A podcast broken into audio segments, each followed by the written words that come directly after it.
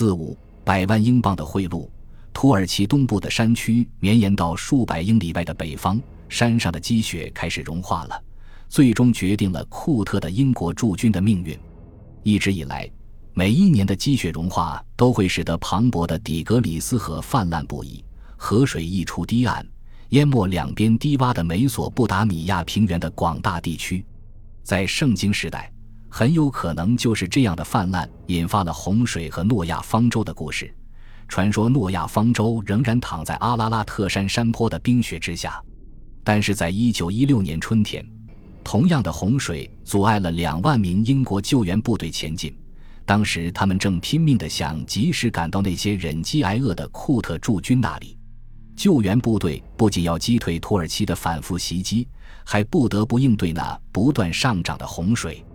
不久之后，英国指挥官芬顿·埃尔默将军因受制于滔滔洪水。几乎无法再采取包围战术来对付敌人，也没办法架起他的大炮。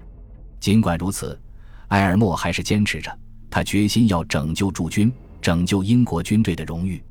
围攻自去年十二月就开始了，在第一个月里，驻扎在这个泥建的阿拉伯小镇上的英国和印度士兵的士气仍然很高。虽然土耳其人进行了猛烈的炮击，并多次对库特的前沿阵地发动步兵攻击。指挥官查尔斯·汤森德将军仍然相信，他可以至少再坚持一个月。据推测，援军在这段时间内肯定可以赶到。巧的是，汤森德和埃尔默早在大博弈时期就了解了关于围攻的一切。1895年，汤森德在印度北部的吉德拉尔成功的抵挡了部落土著发动的长达六个星期的进攻，直到救援部队抵达。这让他在当时成了英雄。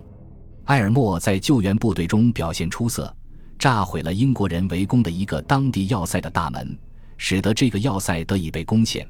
他因此获得了维多利亚十字勋章。从那以后，这两名军官就成了亲密的朋友。这使得埃尔默比以往任何时候都更坚定地想在还来得及之前赶到库特。但是日子一天天过去了，援军却似乎没能靠近一步。库特的情况变得愈发危急，食品供应开始变得短缺，得到救援的希望也越来越渺茫。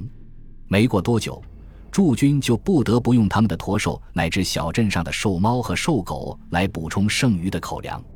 起初，出于宗教原因，许多印度士兵拒绝吃这些肉，但最终大多数人都同意吃了。因为他们远在印度的宗教领袖通过无线电给汤森德将军发了一份豁免许可，即便如此，一些人仍然拒绝吃。然而，除了这些肉，已经没有别的食物了。于是，医护人员向他们发放了麻醉药来缓解他们的空腹之痛。即使是英国士兵，也对某些动物下不了口，不过纯粹是出于情感因素。驻军的屠夫曾两次拒绝宰杀一匹骡子。因为这匹骡子曾参加过三次边疆战役，得到过很多勋章，但是最终他还是不得不进了军队里的炖锅。土耳其指挥官的策略是在库特周围留下足够的兵力，以防止英国人突围，同时将其他部队派往底格里斯河下游，以迟滞埃尔默的前进步伐。因为他知道驻军会因为饥饿而被迫投降，现在只是时间问题了。埃尔默仍在库特以南三十英里的地方，而且损失惨重。他的上司对其进展之缓慢深感震惊，于是，在一九一六年三月十二日决定撤换他。接替埃尔默的是他的参谋长乔治·戈兰吉将军，因为其他人没办法及时赶到那里。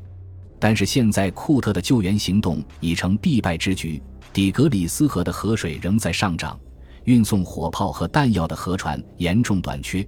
而且，向这些不幸的士兵运送紧急物资的飞机也严重短缺。最终，戈兰吉也并没有比埃尔默做得更出色，而且在很短的时间内，他就在土耳其人的手中损失惨重，使得目前试图解救库特的士兵伤亡达到二点三万人之多。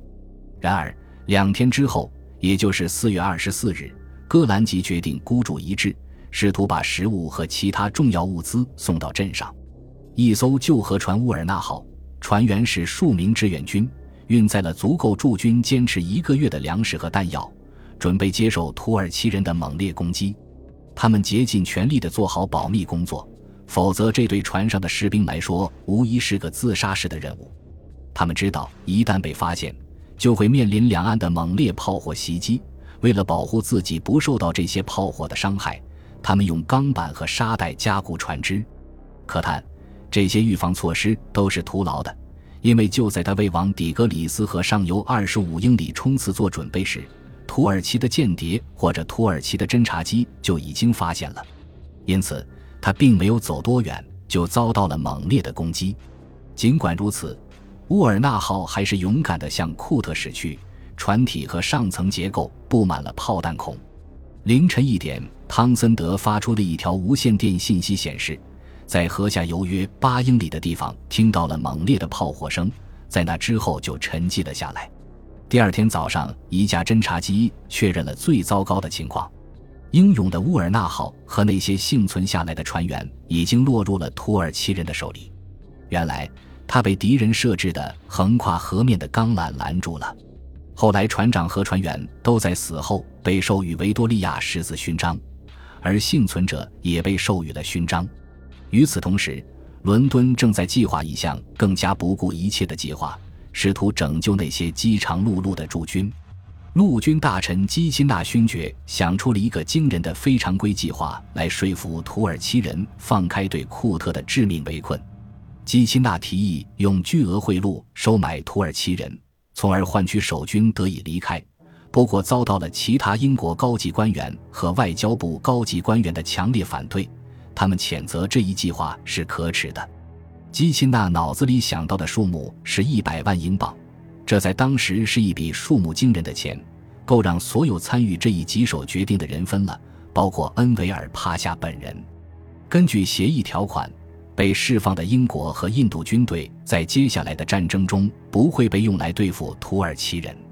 从土耳其人的角度来看，他们在库特和巴格达的战争中遭受了惨重的伤亡，这样可以解放出士兵和资源，用来对抗俄国人，保卫土耳其的东部地区。吉钦纳对东方的习惯非常了解，并且知道恩维尔对金钱的喜爱。他相信，在其他一切办法都失败了的时候。这个提议是有机会被接受的，在极度保密的情况下，这一提议被送到了恩维尔的侄子、土耳其指挥官卡里尔帕夏那里。卡里尔没有马上做出回应，这让英国人内心燃起了希望。与此同时，英国人预计很快便能进行赎金谈判，于是选出了三名与土耳其人打过交道的情报官员，其中一位是 T.E. 劳伦斯上尉。他当时在开罗的阿拉伯事务局工作。这三人接到命令，立即前往巴士拉，在那里改成一艘停泊在底格里斯河的汽船，前往戈兰吉将军的总部。在与土耳其人取得联系后，他们举着一面白旗，穿过无人区，来到了卡里尔帕夏的总部。这位土耳其将军表现得彬彬有礼、热情好客。然而，他对英国人的出价不屑一顾。即使这笔钱翻了一倍，显然，恩维尔已经否决了这个提议。就在不久之前，埃尔斯伦落入了俄国人手中，让俄国在整个东方的威信大增。因此，恩维尔迫切需要取得一场胜利。